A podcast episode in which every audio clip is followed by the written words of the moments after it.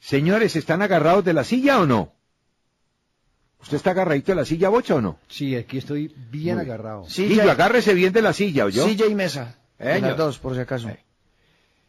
El amigo Bedoya, Luis Eberto, que anda sin pasaporte porque el pasaporte lo tiene retenido la justicia de los Estados Unidos, en Nueva York, nos dejó una herencia con un contrato o unos contratos que encontró la nueva administración. Debo dejar claro, y esto lo subrayo, esto que voy a contar, tuve que buscarlo por otro lado, porque don Ramón Yesurún, el actual presidente de la Federación Colombiana de Fútbol, mutis por el foro, no ha querido expresar, porque o no lo desea o no lo tiene todavía claro o está en investigación, su opinión al respecto. Me gustaría conocerla después y voy a buscarlo. Esto es investigación periodística. Puede tener un margen de error y lo tiene. Y debo hacer otra advertencia. Muchas veces el problema no es de quien cobra el sueldo, es de quien se lo paga. ¿Y por qué se lo paga? Eso es lo que hay que preguntar. Hoy Luis Alberto Bedoya no tiene cómo contestarnos. ¿Por qué hizo los contratos? Porque no es el contrato. Hay un contrato matriz y hay unos contratos satélites, ¿no? Pero sobre la misma gente y las mismas personas en la Federación Colombiana. Estoy hablando de los contratos del cuerpo técnico de la Federación Colombiana de Fútbol, de la selección nacional. Desde hace rato vengo diciendo que el señor gana un salario de 12 millones de dólares, que seguramente no lo estaría mencionando si lo justificara, pero como no lo justifica me toca enunciarlo. Esa cifra la di porque un funcionario de la Federación Colombiana me dijo que era esa. Sin embargo, ayer concluí las investigaciones y la cifra no es esa. Estaba y estábamos equivocados cuando hablábamos de 12 millones de dólares. Esa no es la cifra.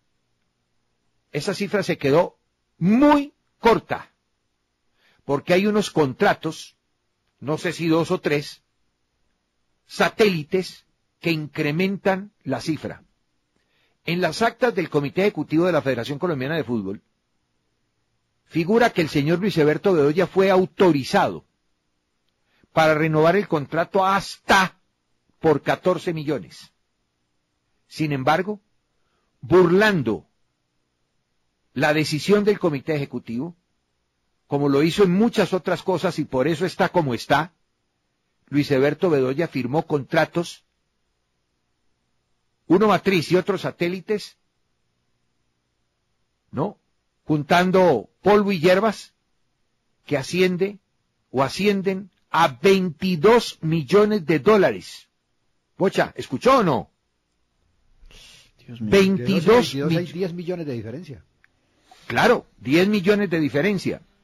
Y con un dólar estandarizado, ese dato sí me quedó incompleto, me dijeron que entre 3.000 y 3.100. O sea que no sé si son 3.000 o 3.100. Pero al dólar se le puso un valor no modificable. De todas maneras, 3.000 o 3.100 multiplicado por 22 millones es una platica, ¿sí o no? y que me parece muy bien que se la ganen los jugadores de fútbol. A mí me parece extraordinario que un jugador de fútbol se gane eso y que Dios se la bendiga. Pero un técnico, eso me parece inmoral. Pero me parece más inmoral cuando no se justifica ese ingreso.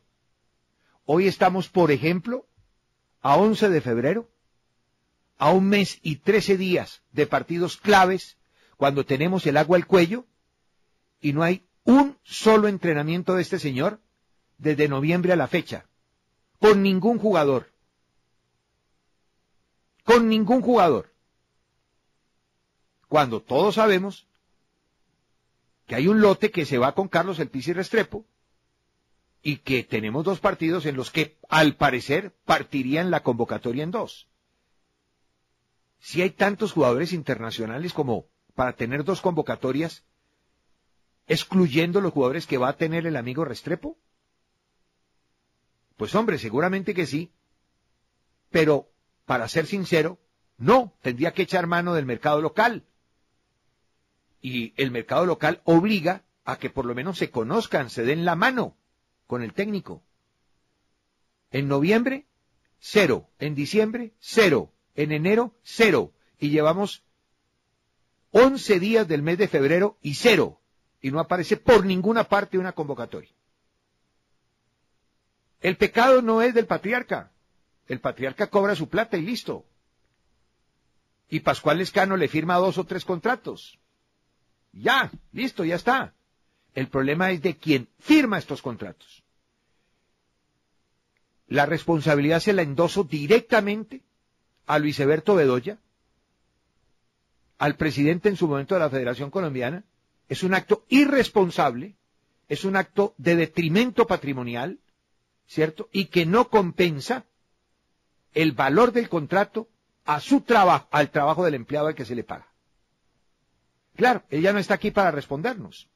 Y muy seguramente si estuviera, diría que esto es mentira, que esto no es verdad, que esto no es cierto, y le buscarían las arandelas para decir que no.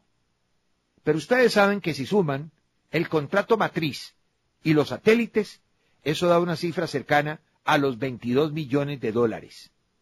Ustedes ya multiplicaron por 3.000 o por 3.100, es que yo aquí no tengo, pero creo que son 66 mil o 70 mil millones de pesos. Eso es una plata, ¿o no? No, pues, ¿O es muy poquito eso?